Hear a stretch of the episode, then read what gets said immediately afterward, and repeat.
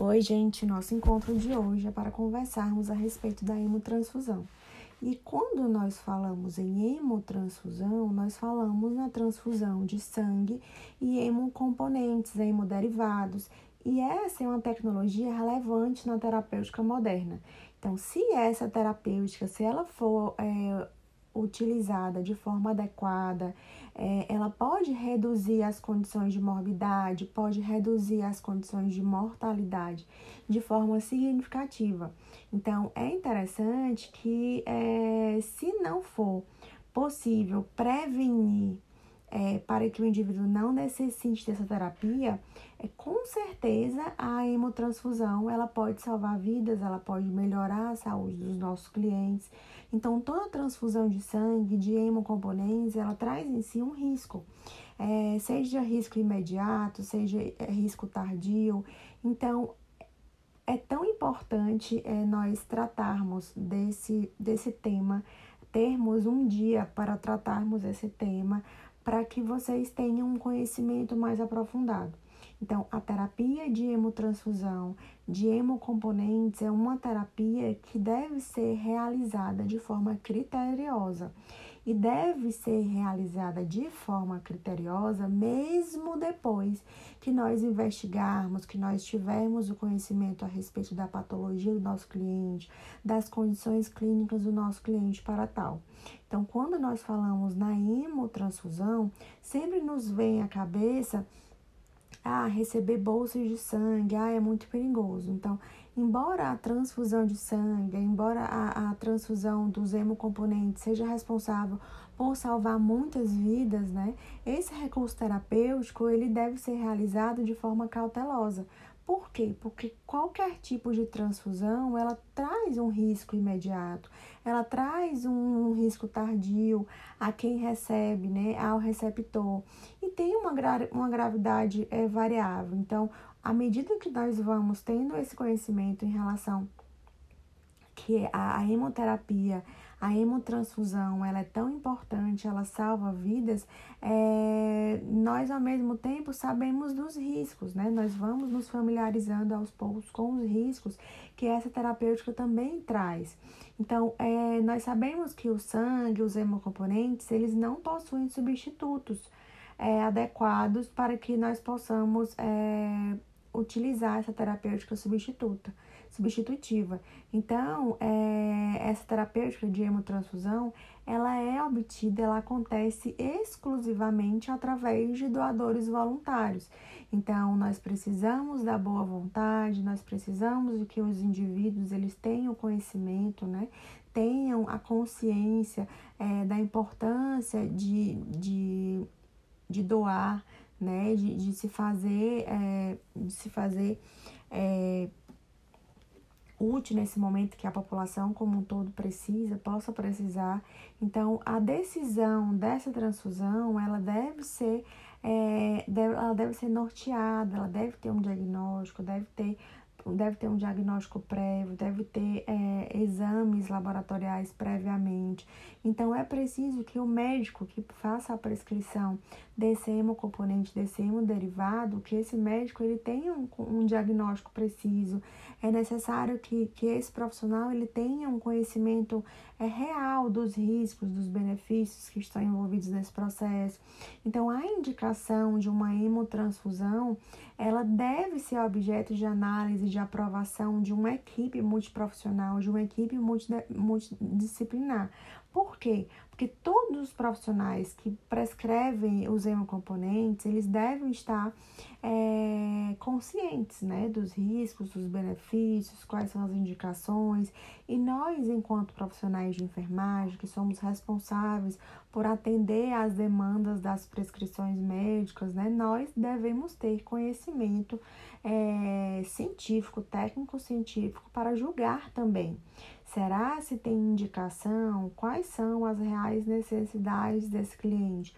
Tem alguma particularidade que precisa ser é, elencada, que precisa ser aglutinada nessa prescrição?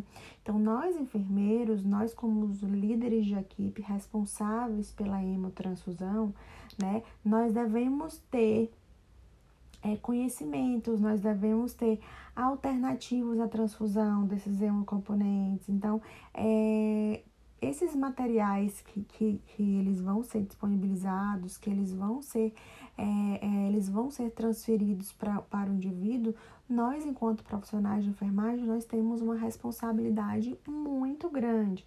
Então, existem frações do sangue que nós devemos ter conhecimento. Quais são essas frações? São, são os plasmas, os leucócitos e as plaquetas, os eritrócitos. E quando nós falamos nessas frações sanguíneas, nós devemos saber para nós, enquanto profissionais, sabermos por que, que o cliente está necessitando dessa terapia transfusional, nós necessitamos saber para conversar com a nossa equipe multiprofissional e principalmente conversar com o indivíduo, conversar com a família, aconselhar, conversar a respeito dos riscos, dos benefícios, do que nós esperamos após essa terapia transfusional, quais são os objetivos da equipe como um todo diante da, da realização dessa terapia transfusional. Então, é interessante que nós, enfermeiros, além de executarmos a terapia transfusional, né? nós precisamos é, também é, realizar a orientação para os profissionais, para a família, e quando eu falei que nós, profissionais, é, enfermeiros, né, nós somos responsáveis, né, é, pela execução dessa hemotransfusão, dessa hemoterapia, né, o médico prescreve, né, o médico avalia os exames, o, o médico avalia juntamente com a equipe multiprofissional as condições clínicas do cliente, mas o enfermeiro, ele tem essa responsabilidade tão grande quanto, tão importante quanto, por quê? Porque nós enfermeiros é nós vamos realizar uma avaliação minuciosa, nós estamos mais próximos dos nossos clientes e nós temos essa responsabilidade de ter o conhecimento e conversar com o indivíduo, conversar com a família. Então, nós devemos ressaltar que, essa, que as condições clínicas do cliente, né, é, juntamente com os resultados laboratoriais, é, eles são fatores importantes, né? Para determinarmos a, as necessidades de, dos nossos clientes. Então, apesar de nós verificarmos os sinais vitais antes, durante e após, apesar de nós verificarmos o acesso, se o acesso está pérvio, né? Se o membro que, vai, que, que está instalado o acesso tem alguma alteração de coloração, tem, tem alguma sobrecarga volêmica. Então, nós enfermeiros, nós temos essa, essa responsabilidade tamanha. Por quê? Porque sabemos que, a, apesar de todos os cuidados, o procedimento transfusional, ele apresenta riscos.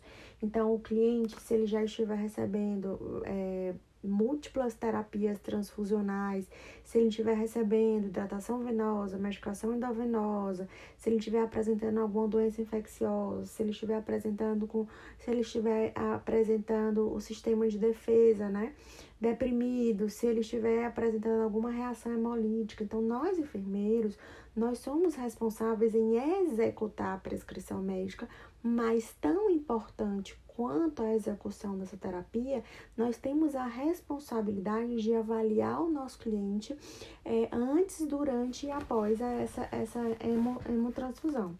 Então, o, nós devemos sempre conversar com o indivíduo, sempre avaliarmos que esse procedimento ele precisa é ser acompanhado de forma minuciosa. Sempre nós devemos, nós enquanto enfermeiros, nós devemos ter essa sensibilidade de conversar, observar os riscos potenciais antes, durante e após essa terapia transfusional. Então, é, essa discussão, essa execução, essa avaliação desse nosso cliente, né, é, para receber essa terapia, ela deve ser partilhada com o cliente, com os familiares, né? Sempre buscando, sempre levando ao nosso cliente qual é o interesse, qual é o intuito, qual é o objetivo dessa terapia, qual é o objetivo que essa terapia é, nos pode trazer para, para o nosso cliente, né? Qual é o nosso objetivo enquanto profissional. Então, o cliente, os profissionais, os familiares como um todo, eles devem estar cientes, né? Qual é o nosso objetivo para, para a realização, para a execução dessa terapia. Então, claro que nós devemos levar em consideração algumas particularidades. Por quê? Porque a hemotransfusão, o posicionamento religioso, principalmente para aqueles clientes que são testemunhos de Jeová, existe uma limitação, existe uma, uma, uma algumas religiões, em específica essa que eu digo para vocês, existe uma visão da igreja, dos testemunhos de Jeová, em que eles dizem que, que eles não são, que eles não são favoráveis, né? Que eles não, eles não eles não aceitam essa terapia. Então, cabe a nós, enfermeiros, trazermos para os nossos clientes, a, a, para os nossos clientes, para os nossos acompanhantes, né, os familiares, é, todo o procedimento que vai ser realizado, que o cliente precisa, né, quais são os riscos potenciais desse cliente. E a decisão ela deve ser compartilhada com o paciente, com os familiares, é, sempre trazendo para os familiares, para os clientes, quais são os benefícios esperados com essa transfusão, quais são os riscos potenciais que devem, e esses riscos, eles devem ser explanados, devem ser discutidos e nós, enquanto profissionais de enfermagem, nós devemos sanar as dúvidas dos clientes, dos seus acompanhantes e sempre levar em consideração é, a crença do cliente. Então, de preferência, se porventura o cliente ele se recuse a receber essa terapia né, de, de hemocomponentes, nós devemos documentar, nós devemos elaborar, nós devemos utilizar um termo de consentimento livre esclarecido, onde esse cliente, se ele tiver condições de, de, de, de, de ser responsável pelos seus atos, ele precisa assinar nessa ausência desse cliente, na ausência da, dessa responsabilidade do cliente, o acompanhante, o familiar, ele, ele se responsabiliza. Porém, nas situações de urgência e emergência, quando não tem tempo de discutir a necessidade de transfusão com o paciente e os seus familiares, é, os profissionais que estão envolvidos nessa transfusão, eles precisam é, registrar em prontuário as condições clínicas, como que o cliente se encontra para receber essa hemotransfusão, qual foi a condição clínica que motivou a equipe a, a realizar essa transfusão? E se porventura não no momento, né, de uma urgência, de uma emergência, não tiver a equipe, né, a equipe responsável não tiver condições de elaborar esse esse material, esse documento, nós devemos nos respaldar em prontuário, juntamente com os exames laboratoriais, juntamente de uma descrição minuciosa do quadro clínico do cliente, sempre observando quais são é, as indicações terapêuticas se porventura o cliente se recusar, o seu acompanhante, seu responsável direto, né? Se recusar, é interessante que nós, enquanto profissionais de enfermagem, nós é, tentemos até a última instância a mostrar a necessidade, a real necessidade do cliente em receber essa terapia, mostrar exames laboratoriais. Então, nós devemos utilizar o nosso poder de convencimento né? Então nós não, não devemos desrespeitar o nosso cliente, mas nesse momento nós devemos trazer para a discussão, para o centro da discussão, a problemática. Como que se encontra o, o, o cliente? Como que se encontra? Qual é o real estado de saúde do nosso cliente? Então, o nosso cliente ele tem uma autonomia, uma autonomia consigo. Mas nós, enquanto profissionais, claro que nós queremos, desejamos realizar todos os procedimentos possíveis para que esse nosso cliente tenha a sua saúde restabelecida.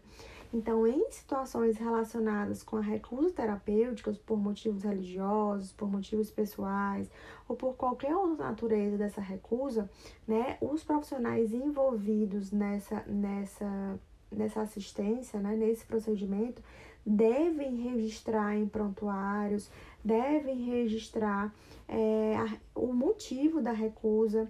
E essas indicações de, de hemocomponentes, essas indicações de hemotransfusão, elas devem ser realizadas, elas devem ser baseadas de acordo com os critérios laboratoriais, é, através de protocolos da instituição, através de guias de utilização. Então, sempre existe é, uma variação de uma instituição para outra, é, existe uma característica individual de um cliente que nós devemos sempre levar em consideração. Então, a terapia é hemotransfusional, a terapia de transfusão de hemocomponentes, ela, ela precisa ser seguida, ela precisa ser baseada. E nós, enquanto profissionais, nós devemos mensurar, nós devemos determinar a condição clínica do cliente, nós devemos seguir as condições é, clínicas, nós devemos seguir os protocolos operacionais padrões de, das instituições que nós estivermos é, vinculados. Então, o profissional médico, o profissional enfermeiro, é, é, esses profissionais que estiverem envolvidos no tratamento do seu cliente, é, esses profissionais eles devem sempre levar em consideração as condições clínicas, as particularidades do cliente. E essas particularidades elas devem seguir como referencial né, para todo o processo de decisão. Então, é sempre necessário é, nós, enquanto profissionais, nos basearmos é, nos exames laboratoriais, na, na no registro, né, nos protocolos. Nós devemos sempre ter essa cautela, né, sempre essa cautela em analisar, em avaliar o cliente e avaliar é, a, as reações antes, durante e após o procedimento. Já a gente vai conversando um pouquinho mais à frente. Então, é, nós enfermeiros, né, nós devemos padronizar, nós devemos ter documentos que são padronizados pela instituição, para a solicitação desses hemocomponentes e para a coleta de amostras. Então, quando nós falamos em relação à padronização da, para a solicitação dos hemocomponentes, existe um impresso, toda instituição tem um impresso né, onde é, são solicitados esses hemocomponentes, onde são solicitadas as coletas de amostra, que nós vamos conversar, né? Então, para a solicitação dos hemocomponentes, existem as, a, as solicitações é, de forma programada, onde ela é solicitada para determinado dia, determinada hora. É uma programação, é, se ela é programada, é, uma, é uma, uma, uma solicitação que não é urgente, mas ela deve ser realizada dentro das 24 horas, ou seja, o médico prescreveu esse hemocomponente hoje, é interessante que é, nós, enquanto profissionais, nos direcionemos a, a, a, ao banco de sangue, né? ao Hemomar, ao, ao, ao, à instituição que, que disponibiliza esses hemocomponentes, e nós solicitemos né, a, essa bolsa, né, esse, esse frasco. E se porventura essa solicitação for urgente, ela deve ser realizada dentro das três horas, de forma mais breve possível. Se for uma solicitação de extrema urgência, é quando o retardo na administração da transfusão pode acarretar risco à, à vida do cliente. Então, existem alguns tipos. Existe a solicitação programada, existe a solicitação não urgente, existe a solicitação urgente e existe a solicitação de extrema urgência. Desde já é interessante trazer para vocês de acordo com o nosso dia a dia nas instituições de saúde o que que acontece? Na maioria das vezes, as instituições de saúde, elas têm um banco de sangue, um banco de sangue onde existe a reserva de vários, vários hemocomponentes e para isso é, facilita a nossa vida, a nossa assistência né, direta. Então, quando existe uma prescrição de um hemocomponente, nós devemos reunir o material, o impresso necessário, devidamente preenchido pelo profissional que está prescrevendo, e nós devemos direcionar esse impresso à unidade de fornecimento de hemocomponentes. Quando chega nessa unidade de, de, de fornecimento de hemocomponentes, né, o técnico é, desse, desse local, desse banco de sangue, ele vai avaliar a solicitação e vai avaliar se aquela amostra que está sendo solicitada, ela, ela está disponível no banco de sangue. Se, se aquela amostra estiver disponível no banco de sangue, é, esse profissional ele vai realizar o registro no, no banco de dados dele, vai realizar o teste de compatibilidade de acordo, de, é, dependendo da fração do sangue que esteja prescrito e posteriormente a isso ele vai fornecer ao setor que está solicitando. Então, se for uma solicitação programada, é interessante que, que o cliente receba em até 24 horas.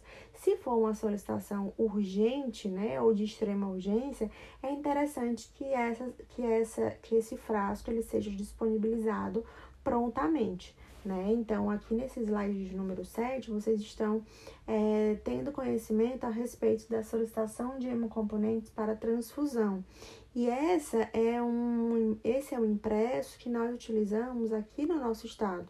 Mas é, ele, ele existe em todo, em todo o Brasil, todo o território nacional. Ah, existe, pode existir alguma variabilidade de informações no impresso, mas basicamente existe essa, esse quadro de identificação dos dados clínicos e a indicação dessa transfusão. Então, precisamos sempre que o médico preencha o nome completo do cliente, né, o setor onde esse cliente está acomodado, qual é o hospital, qual é o leito, e se esse cliente recebeu a hemoterapia de hemotransfusão anteriormente, né, se, se qual, quais são os dados laboratoriais né, que esse cliente apresenta para justificar a indicação clínica de, de, de, desse hemocomponente. E o médico solicitante ele deve assinar e carimbar com data é, e o carimbo de identificação. Então, existe uma padronização para a solicitação desses, hemos, desses hemocomponentes. E existe também uma padronização na coleta de amostras. Então, existe uma necessidade da coleta de uma amostra sanguínea para a, o momento pré-transfusional. E é interessante que nesse frasco é, tenha o nome completo do receptor sem abreviações, o número do prontuário, o local de internação, ou seja, o local onde o cliente está acomodado, o nome do profissional responsável pela coleta da amostra sanguínea e a data e hora da amostra. Da, da amostra. Então, antes dessa terapia transfusional acontecer, existe uma parte burocrática envolvida nisso. E nós, enquanto profissionais, nós devemos ter cuidado na realização dos, dos testes transfusionais ou seja, é, nós devemos, além de instalar, verificar os sinais, além de responsáveis, além de instalar o hemocomponente, nós devemos é, ter em mãos, antes de, de iniciar a terapia transfusional, a, o teste de prova cruzada, que é a coleta de sangue, é, a coleta de sangue, da amostra de sangue do indivíduo que precisa receber essa terapia transfusional, essa, esse, esse material, essa amostra de sangue do indivíduo vai ao banco de sangue. Chegando lá, o técnico é, no banco de sangue vai realizar a prova cruzada, ou seja, ele vai avaliar a compatibilidade da amostra de sangue que foi enviada com o sangue que está disponível no banco de sangue. Ou seja, vai haver uma prova cruzada, onde vai haver um teste, onde é, isso vai nos dar uma garantia, isso vai nos dar uma segurança maior para a infusão desse hemocomponente. Então, nós, enquanto profissionais, nós vamos ser responsáveis pela coleta dessa amostra de sangue do indivíduo e nós vamos direcionar ao setor, ao banco de sangue, juntamente com a requisição da terapia de hemotransfusão. Chegando no banco de sangue, o técnico, o responsável, o bioquímico, o biomédico responsável por esse setor vai realizar os testes pré-transfusionais, onde eles vão realizar um, um, eles vão avaliar a compatibilidade do sangue do indivíduo com o sangue que está disponível no banco de sangue e vai trazer para nós responsáveis pelo setor e pelo cliente que vai receber a terapia uma, uma, um laudo dessa prova cruzada, se é compatível com o número da bolsa, com o número do macarrão, qual a validade, qual o volume dessa bolsa. Nós, enquanto enfermeiros, vamos checar a, a bolsa de sangue que nós vamos receber juntamente com o laudo pré-transfusional. Posteriormente a isso, nós enfermeiros nós vamos sempre avaliar né, a compatibilidade sanguínea, se é A positivo, o, o cliente A positivo ele pode receber de clientes A positivo, A negativo, O positivo e O negativo os clientes A negativo, eles podem receber tanto dos clientes A negativo e dos clientes O negativo. Os nossos clientes B positivo, eles podem receber de B positivo, B negativo, O positivo e O negativo. Os nossos clientes B negativo, eles podem receber de B, B negativo e O negativo. Os nossos clientes AB positivo, eles podem receber de todos os tipos sanguíneos. Os nossos clientes AB negativo, eles podem receber de A negativo, B negativo, AB negativo e O negativo. Os nossos clientes O positivo, eles podem receber de O positivo e de O negativo. Já os nossos clientes O negativo, eles só podem receber de O negativo. Então, é interessante sempre nós é, termos né, esse conhecimento prévio, ou então colocar na bancada do setor, para que nós tenhamos uma segurança maior. Eu coloquei esse slide aqui de número 11, né? Essa imagem eu retirei da internet, retirei de, de uma rede social, mas ela é muito útil, por quê? Porque traz pra gente é, que quem que pode doar o sangue, né? Quem que pode receber o sangue? Então, é uma imagem é, ilustrativa que serve para nós nos basearmos, para nós direcionarmos as informações né, e, e os hemocomponentes. E no caso do, dos clientes que, que precisam de uma hemotransfusão de extrema urgência, é interessante, é preconizado, inclusive, pelos bancos de sangue, né, pela Organização Mundial da Saúde, pela Anvisa, que sejam transfundidos os hemocomponentes do grupo sanguíneo é, RHD negativo. Então, todos os pacientes que estejam é, graves, extrema, extremamente graves, é, principalmente as crianças, as mulheres em idade fértil, é, eles, é, é, nós sempre damos preferência ao RH, RHD negativo. Então, e, e, se assim que possível, quando o cliente estabilizar, é, aí sim devemos é, coletar uma amostra de sangue para posteriormente nos respaldarmos. Então, a transfusão sanguínea do concentrado de massas, existem algumas particularidades, existem particularidades para transfusão sanguínea é, é de, de, hemos, de hemocomponentes em geral, de plaquetas, de plasmas, é, é, de concentrados de granulosos. Então, já adiantando para vocês, nós vamos conversar hoje a respeito dos tipos de hemocomponentes.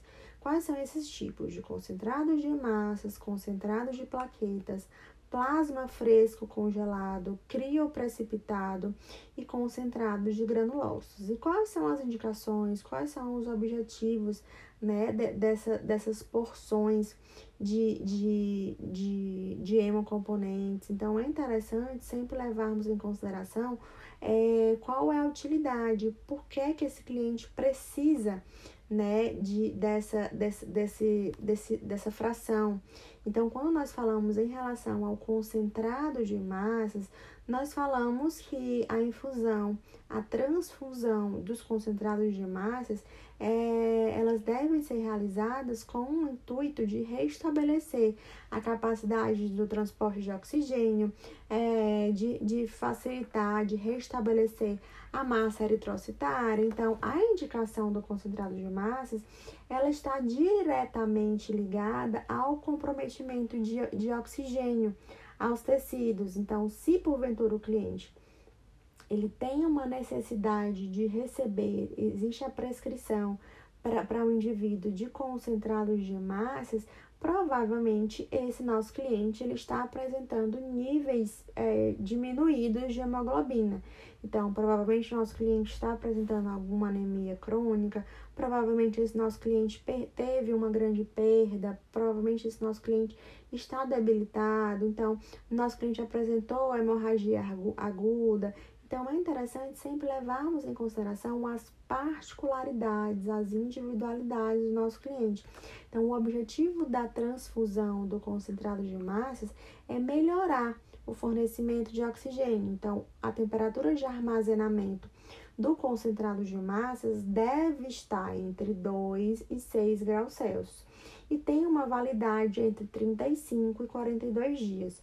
E existem frascos fracionados, ou seja, aquelas instituições que trabalham com assistência a neonatos, a crianças, é interessante que essas instituições elas tenham bolsas de reserva fracionadas para que nós não percamos grandes volumes, para que, não se, para que nós não tenhamos é, uma, uma, uma perda grande de volumes que não vão ser infundidos. Então, o volume é, geralmente que nós encontramos são em bolsas grandes, com volumes entre 250 e 350 ml. Porém, essas bolsas, elas são mais direcionadas para adultos. Para crianças, para neonatos, esses volumes eles devem estar em menor quantidade, para que nós não percamos grandes volumes de sangue, né, para ser transfundidos. Então, o tempo de infusão de, de de, hemo, de hemoderivados, de concentrados de massa particularmente, deve estar entre 60 e 120 minutos em pacientes adultos.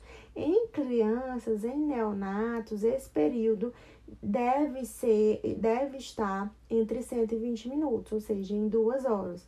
Então é interessante nós sempre levarmos em consideração essas particularidades, por quê? Porque se o indivíduo se, o, se, se, se, as nossas crianças, se os nossos indivíduos NEO, ele, se eles recebem esses volumes é, em, em invasão rápida, né, em velocidade de infusão rápida, nós não vamos ter qualidade nessa infusão, nessa oferta de hemocomponentes.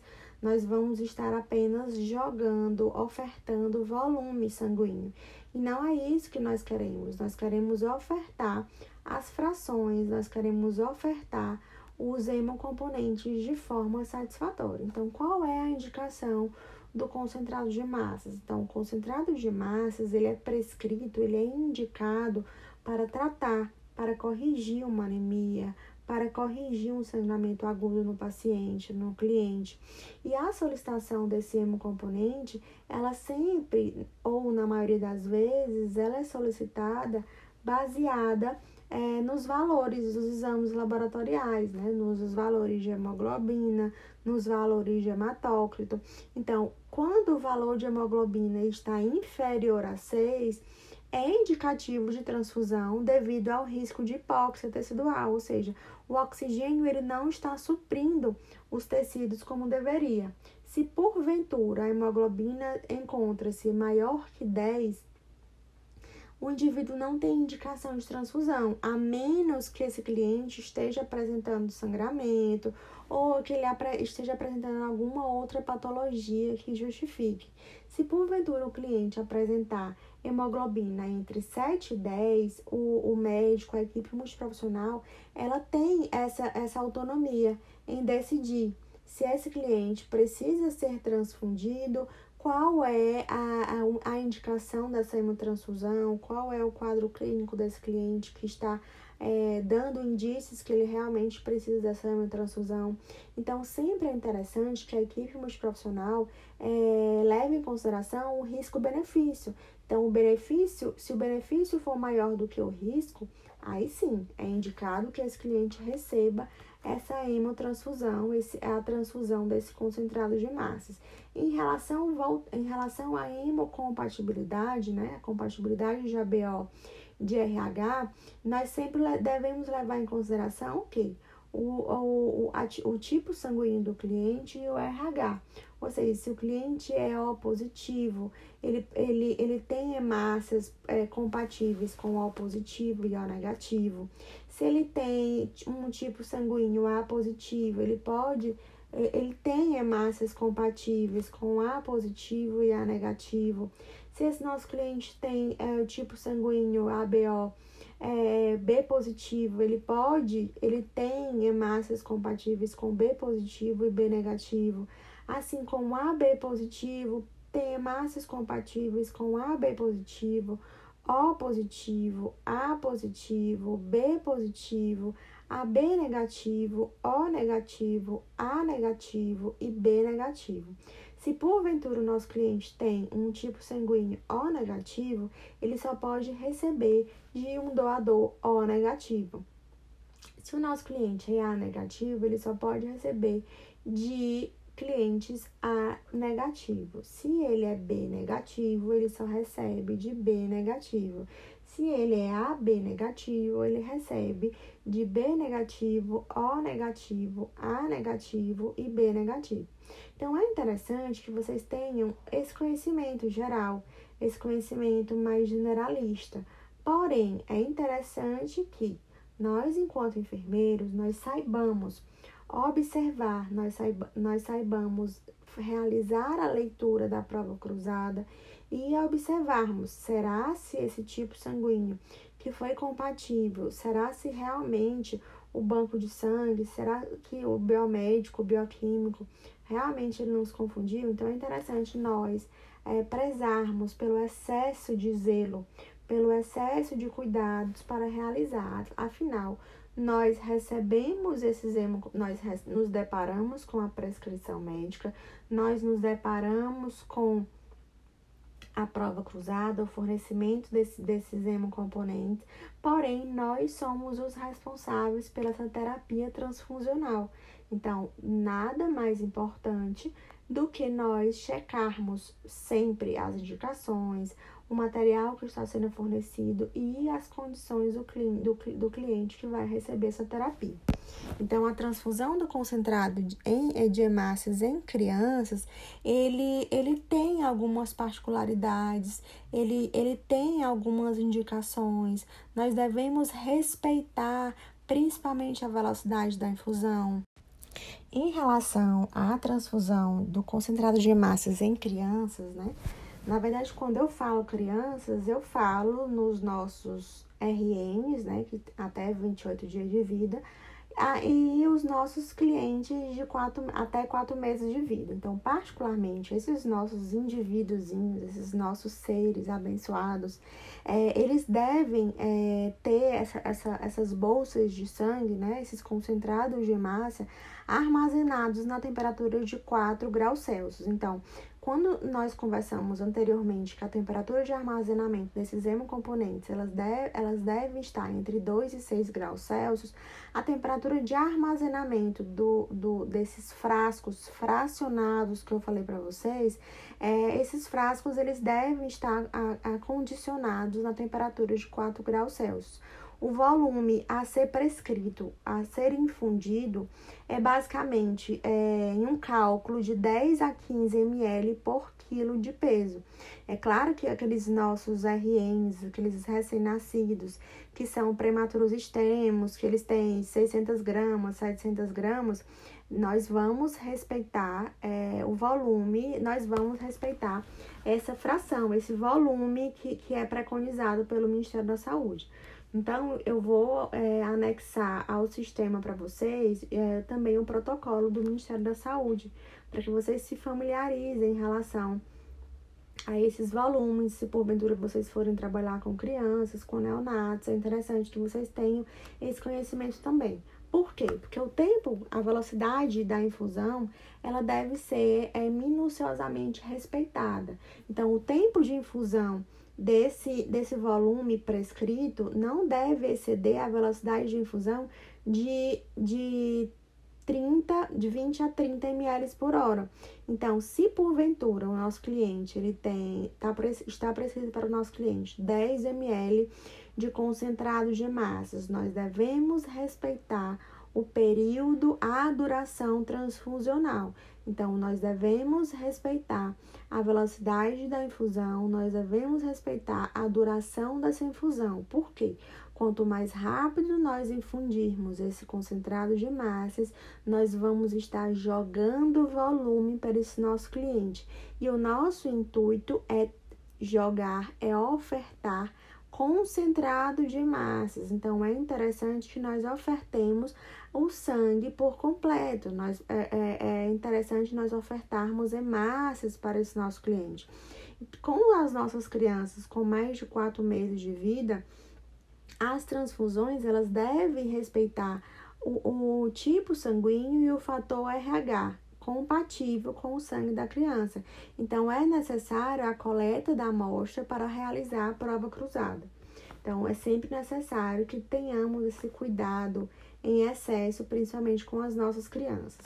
Quando nós falamos em concentrado de plaquetas, né, nós devemos é, observar a temperatura de armazenamento é de aproximadamente 22 graus Celsius. A validade é, desse concentrado, é, dessa, dessa fração do sangue, é de 5 dias. Então, na maioria das vezes, se a unidade de internação, se o hospital se a unidade hospitalar que você esteja vinculado, ela não tiver uma alta rotatividade de clientes, muitas das vezes no banco de sangue da instituição nós não, tem, nós não vamos ter disponíveis é, bolsas de concentrado de plaquetas devido um, um período de validade reduzido. Né? Enquanto, enquanto o concentrado de massas ele tem uma validade é, entre 35 e, 48, e 42 dias, o concentrado de plaquetas é, tem uma validade de apenas 5 dias. Então, o volume do, dessa bolsa de concentrado de plaquetas, ela deve ser prescrita a cada 10 quilos de peso do paciente, de acordo com o quadro clínico. E a velocidade da infusão, dessa vez, né, particularmente para esse tipo de, de material, de hemocomponente, o tempo de infusão é 30 minutos. Então, geralmente, nós colocamos, acoplamos né, no, no, no acesso do nosso cliente e nós é, realizamos uma rápida infusão é, de, desse, desse hemocomponente. Então, o concentrado de plaquetas, ele é indicado para ofertar as plaquetas, principalmente para aqueles nossos clientes que apresentam plaquetopenia, os nossos clientes que estão apresentando falência medular, para os nossos clientes que estão apresentando algum, algum, algum caso de, de infecção, para o nosso cliente que, que foi submetido vai ser submetido a algum procedimento cirúrgico. Então, se porventura o nosso cliente apresentar púrpura trombocitopênica, né? Se o nosso cliente apresentar é, alguma trombocitopenia induzida por heparina, ele não está indicado em receber o concentrado de plaquetas. Então, o concentrado de plaquetas, ele deve ser é, realizado, a, a infusão desse concentrado de plaquetas deve ser realizada principalmente com a tipagem sanguínea compatível. Então, a infusão do concentrado de plaquetas, ela deve ser feita é, desde que o cliente é, esteja recebendo algum, algum, algum antialérgico, se ele estiver em uso de, algum, de alguma, alguma medicação que possa preveni-lo de alguma possível reação adversa. Então, quando nós falamos em transfusão de plaquetas em crianças, nós devemos pelo menos respeitar a tipagem sanguínea e o RH. Então, a, a tipagem sanguínea e, e, e o fator RH devem ser idênticos ao receptor. Então, a temperatura de armazenamento é a mesma, 22 graus Celsius, o volume é, fica entre 30 a 50 ml da bolsa, a validade é a mesma e o tempo de infusão é o mesmo, 30 minutos, em até 30 minutos. Então, nós devemos sempre respeitar é, o volume prescrito e a velocidade da infusão, que não, não ultrapasse os 30 minutos minutos. Então, quando nós falamos em plasma fresco congelado, que é uma outra fração de hemocomponente, esse plasma fresco congelado, ele pode ser obtido a partir do processamento em equipamentos automáticos de aférese. Então, o plasma é uma fração do sangue que ela é composta é, de água, de proteínas, de carboidratos e de lipídios. Então, a temperatura de armazenamento ela deve ser igual ou inferior a 25 graus Celsius.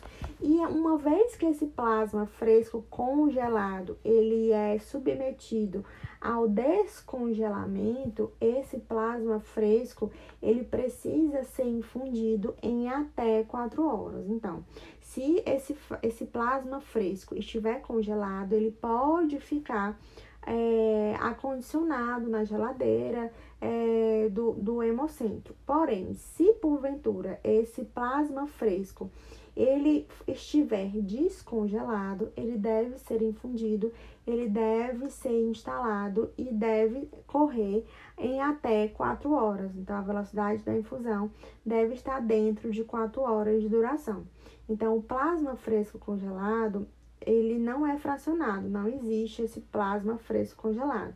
Na nossa realidade aqui no Maranhão, nós não temos esse plasma fresco congelado fracionado. E o que, que acontece na maioria das vezes? Nós perdemos o material. Então, o volume, na maioria das bolsas, é, nós encontramos no volume de, de 200 a 250 ml. E o tempo da infusão, ela deve estar entre é, 60 minutos ou uma hora. Então, o plasma fresco congelado, ele deve ser infundido, né? ele deve ser prescrito para os nossos clientes que apresentem é, distúrbios no, na coagulação, tiverem alguma deficiência congênita, alguma deficiência adquirida e é, tiver alguma hepatopatia, apresentar algum sangramento intenso com coagulopatia. Se porventura o nosso cliente é, estiver com expansor volêmico, se o nosso cliente estiver apresentando septicemia, se esse nosso cliente for um grande queimado, existe uma contraindicação para a infusão do plasma fresco congelado. Então é interessante que nós tenhamos a consciência de que não existe a necessidade da realização da prova cruzada para a infusão do plasma fresco congelado. Então, os hemocomponentes, eles devem ser preferencialmente, preferencialmente ABO compatíveis, mas não necessariamente não precisam ser idênticos.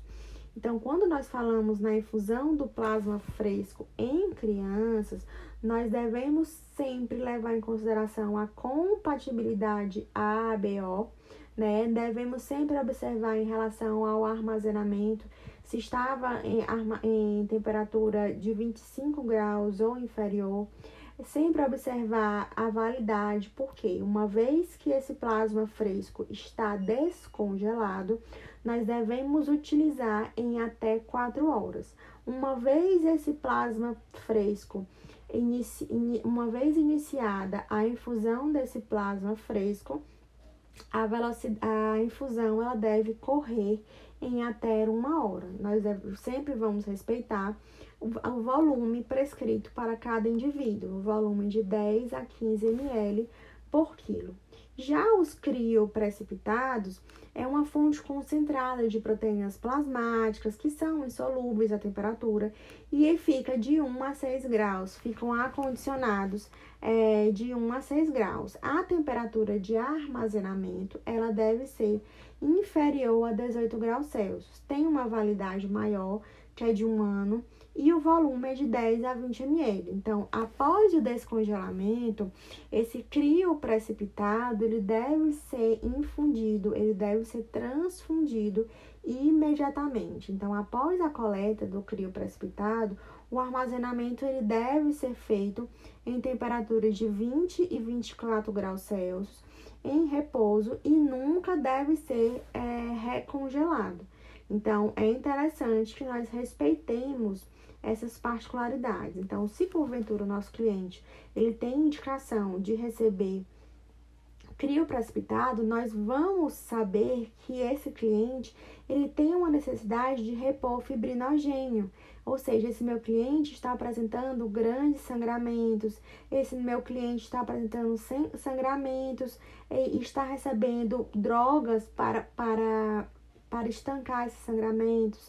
Esse nosso cliente está apresentando hemorragia, o nosso cliente está apresentando um déficit de, de hemocomponentes. Então, se porventura esse nosso cliente se encaixar nessas condições, aí sim, ele realmente precisa de um crio precipitado. Agora, o, o crio precipitado ele não deve ser usado no tratamento de clientes que, que não apresentem alterações no fibrinogênio, né? Ou que eles não apresentem alterações no fator é, 23. Então, o crio precipitado ele deve ser ofertado com os anticorpos ABO.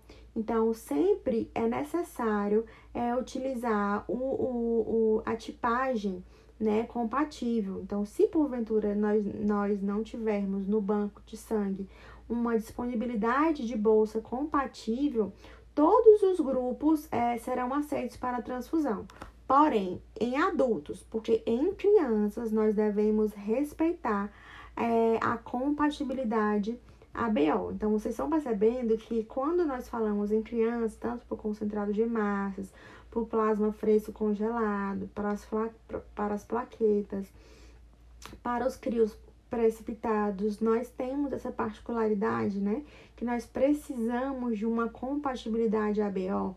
Então, a temperatura de armazenamento é a mesma para os adultos, é, temperatura de acondicionamento de menos 18 graus Celsius, tem uma validade de um ano e o volume de 1 a 2 unidades para cada 10 kg de peso.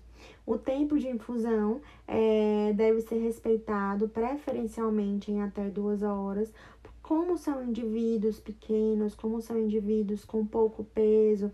Então, se nós respeitarmos essa velocidade da infusão, nós vamos ter uma qualidade nessa oferta de hemocomponentes, de hemoderivados. Quando nós falamos em relação ao concentrado de granulócitos, nós falamos nos concentrados que são obtidos é, por aféres de doador único por meio de máquinas separadoras de células, através de um fluxo contínuo ou descontínuo. Então, é, quando nós falamos em concentrado de granulócitos, nós falamos que, que esse concentrado ele é obtido por aférese de doador único por meio de máquinas separadoras de células de fluxo contínuo ou descontínuo. Então, a temperatura de armazenamento fica entre 20 graus e 24 graus Celsius em repouso. Esse concentrado, ele tem uma validade estendida de 12 meses e o volume superior a, a 2 a 2 a 2 por 10 elevado a 10. Então, o tempo de infusão, ele deve ser infundido lavando, ou seja, deve ser infundido de forma rápida. Então, nós devemos respeitar é, essas particularidades em relação à oferta de, de hemocomponentes, porque quando nós respeitamos a velocidade da infusão, quando nós respeitamos a qualidade na infusão, consequentemente, no, consequentemente o nosso cliente ele vai ter uma resposta favorável a essas terapias de, de hemo, hemocomponentes. Então, em relação ao concentrado de granulócitos, nós devemos é, é, ofertar, nós devemos infundir é, é, essa, essa fração de forma mais rápida, sempre respeitando é, o, o tempo, a duração de uma e duas, entre uma e duas horas. Então, os nossos clientes neutropênicos, os nossos clientes portadores de, de disfunção de neutrófilos, os nossos clientes que estão apresentando alguma infecção, algum sítio infeccioso, ou estão apresentando grandes lesões com chances de infecção. Então, geralmente, é, pode ser, geralmente os médicos, eles prescrevem esse concentrado de granulócitos de forma profilática. Então, é interessante sempre observar as particularidades, quais são as condições clínicas desse cliente. Esses, é, se forem neonatos, são neonatos que estão apresentando é, infecções, são, são neonatos que estão precisando é, de um reforço em relação a essas frações de hemocomponentes. Então, as contraindicações dos da infusão de granulócitos é, é a inexistência de possibilidade terapêutica, ou seja, não tem é, terapia direcionada para aquela patologia, ou seja, não tem cura, ou seja, não, o, ainda não foi identificado a causa daquela patologia. Então, diante disso, do desconhecimento da patologia, a, o concentrado de granulócitos é contraindicado. Então, é sempre respeitando a compatibilidade ABO, o, o RH. Em geral, o concentrado de granulócitos, eles apresentam uma grande quantidade de hemácias. E por isso que a tipagem sanguínea deve ser compatível com o plasma dos receptores. Então, sempre é obrigado, é obrigatório, é norma das instituições no geral, é norma da Anvisa, é norma do Ministério da Saúde, que sejam realizados testes de compatibilidades entre as hemácias do doador e o soro e o plasma do receptor da infusão. Então, eu peço para vocês que vocês não, não se prendam apenas aos documentos que o médico emite. É interessante que vocês estejam atentos em relação aos documentos que respaldem a, a realização do procedimento pelo enfermeiro. Então, o médico prescreve, mas os responsáveis pela execução do procedimento somos nós enfermeiros. E nós enfermeiros devemos estar é, documentados, nós devemos estar respaldados com provas, com testes de compatibilidade para que nós realizemos de forma segura a, essa terapia de transfusão dos concentrados de granulócitos. Já a terapia de transfusão de, de concentrados de granulócitos nas nossas crianças, a temperatura é a mesma de armazenamento, de 20, entre 20 e 24 graus Celsius, a validade é de 24 horas e o volume é, em, em crianças de até 2 anos é de 1 a 2 por 10 elevado a 9. Então, o tempo de infusão é o mais rápido possível, nós devemos respeitar isso. Então, os nossos clientes que estejam recebendo, que estejam prescritos hemoderivados, é interessante nós observarmos é, se ele está fazendo uso de albumina, se ele está fazendo uso de complexo protrombínico, se ele está em, é, se ele apresenta fator RH, ou desculpa, fator é, V8, fator 9, fator de, de von Willebrand, se ele apresenta, se ele está recebendo imunoglobulina, por quê? É interessante que nós fiquemos é, respaldados com as prescrições e com o procedimento em si que está sendo realizado. Então, é interessante que nós é, tenhamos é, esse cuidado, esse conhecimento. Por quê? Porque esses nossos clientes que vão receber essas terapias transfusionais, nós vamos executar essa terapia transfusional para causar o bem, né? Para, para restabelecer uma boa saúde ao nosso cliente. Mas nós sabemos que existem reações transfusionais que não estão, é, que não são desejáveis, que não é o nosso intuito, né? Então, existem reações transfusionais imediatas, ou seja, que ocorrem durante o período da infusão. Então, quando nós falamos em reações transfusionais, nós falamos nas reações, nós falamos nas intercorrências que acontecem durante a infusão do hemocomponente. Então, é, essas reações transfusionais são as intercorrências que possam vir a surgir durante a, a transfusão ou imediatamente após o término dessa, dessa transfusão. E existem classificações para essa, essas reações transfusionais. Existem as reações, existem as reações agudas, as reações crônicas. Quando nós falamos nessas reações, nós falamos nas reações hemolíticas agudas, na reação febril não hemolítica, na reação anafilática, na contaminação bacteriana quando nós falamos nessas reações, eu estou citando para vocês as reações mais comuns, as que aparecem mais no nosso dia a dia, na nossa, na nossa rotina hospitalar. Então, quando nós falamos em reações hemolíticas agudas, na reação febril não hemolítica, esse, essas reações, na reação anafilática, na contaminação bacteriana, esses, essas reações, particularmente, elas podem ser evitadas elas podem ser controladas, elas podem ser documentadas. De que forma, Érica? de que forma? Quando nós vamos executar a terapia transfusional, eu peço que vocês avaliem as condições clínicas do nosso cliente, eu peço que vocês avaliem as, os exames laboratoriais do nosso cliente, eu peço que vocês discutam com o médico prescritor as reais indicações desses hemocomponentes, dessa hemotransfusão. Por quê? Porque diante das condições clínicas que o nosso cliente esteja apresentando, nós vamos documentar o estado é, de saúde do nosso cliente antes dessa transfusão. Nós vamos documentar o estado de saúde, como que o cliente se apresenta durante essa transfusão. Nos primeiros 15 minutos, nos primeiros 30 minutos, nós vamos realizar a avaliação dos sinais vitais. Se os sinais vitais eles, eles estão sendo mantidos durante essa terapia transfusional. E ao término dessa terapia transfusional, é, a avaliação deve ser realizada e documentada. Por quê?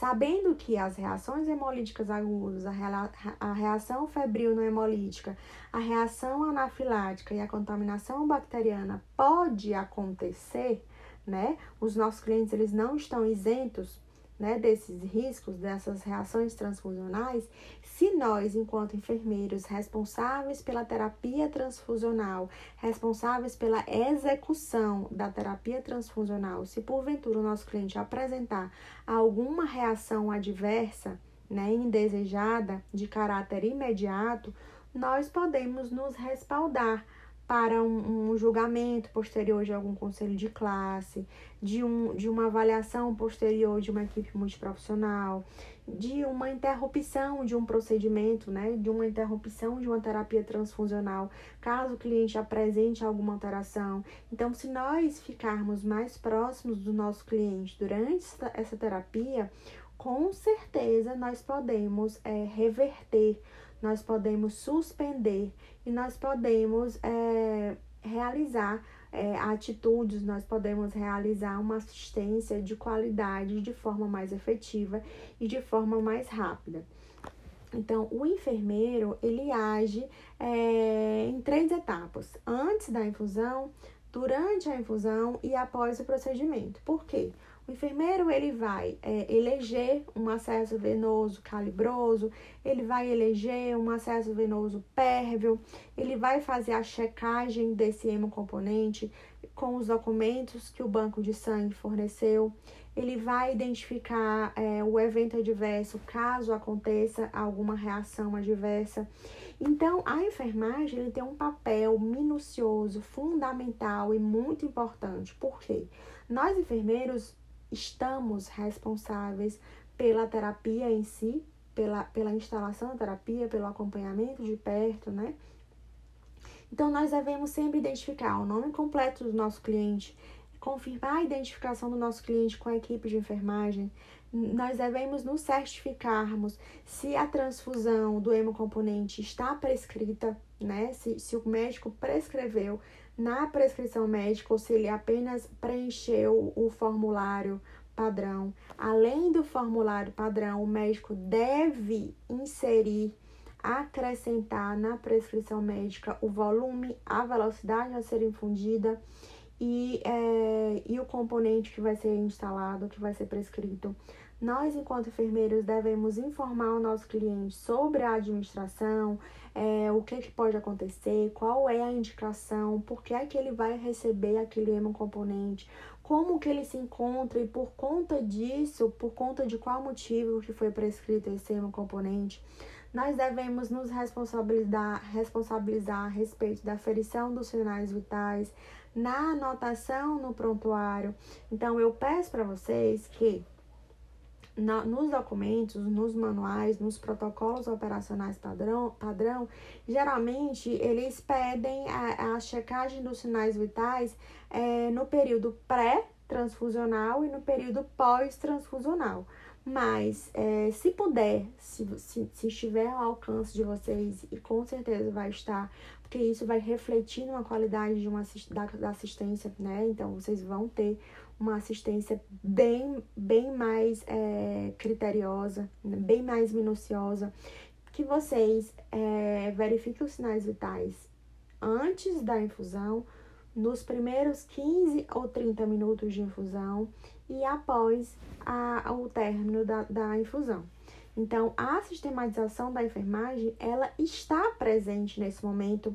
Por quê? Porque a elaboração da SAI no, no, no nosso cliente que está é, nesse, nessa, nessa terapia transfusional, é importante porque nós vamos identificar as necessidades do nosso cliente, nós podemos intervir durante uma reação adversa, de uma alteração de sinal vital indesejado. Então, nós vamos é, promover um atendimento holístico, uma assistência holística, uma assistência segura para o nosso cliente. Nós podemos manter os padrões de saúde adequados, nós vamos ter uma vigilância maior para essa terapia transfusional. E aí nós vamos sempre levar em consideração a coleta de dados, o diagnóstico, o planejamento, a implementação, a avaliação e posteriormente realizar uma nova coleta de dados para mensurar, para avaliar se essa terapia transfusional ela, ela foi realizada de forma satisfatória, se ela foi realizada de forma cautelosa, se ela foi realizada de forma segura se realmente nosso cliente está apresentando uma melhora clínica, então é, quais são as alterações que o cliente está apresentando. Então é interessante que nós tenhamos esse cuidado, que, que, esse, que essa assistência de enfermagem ela seja realmente satisfatória, tanto para os profissionais quanto principalmente para os nossos clientes.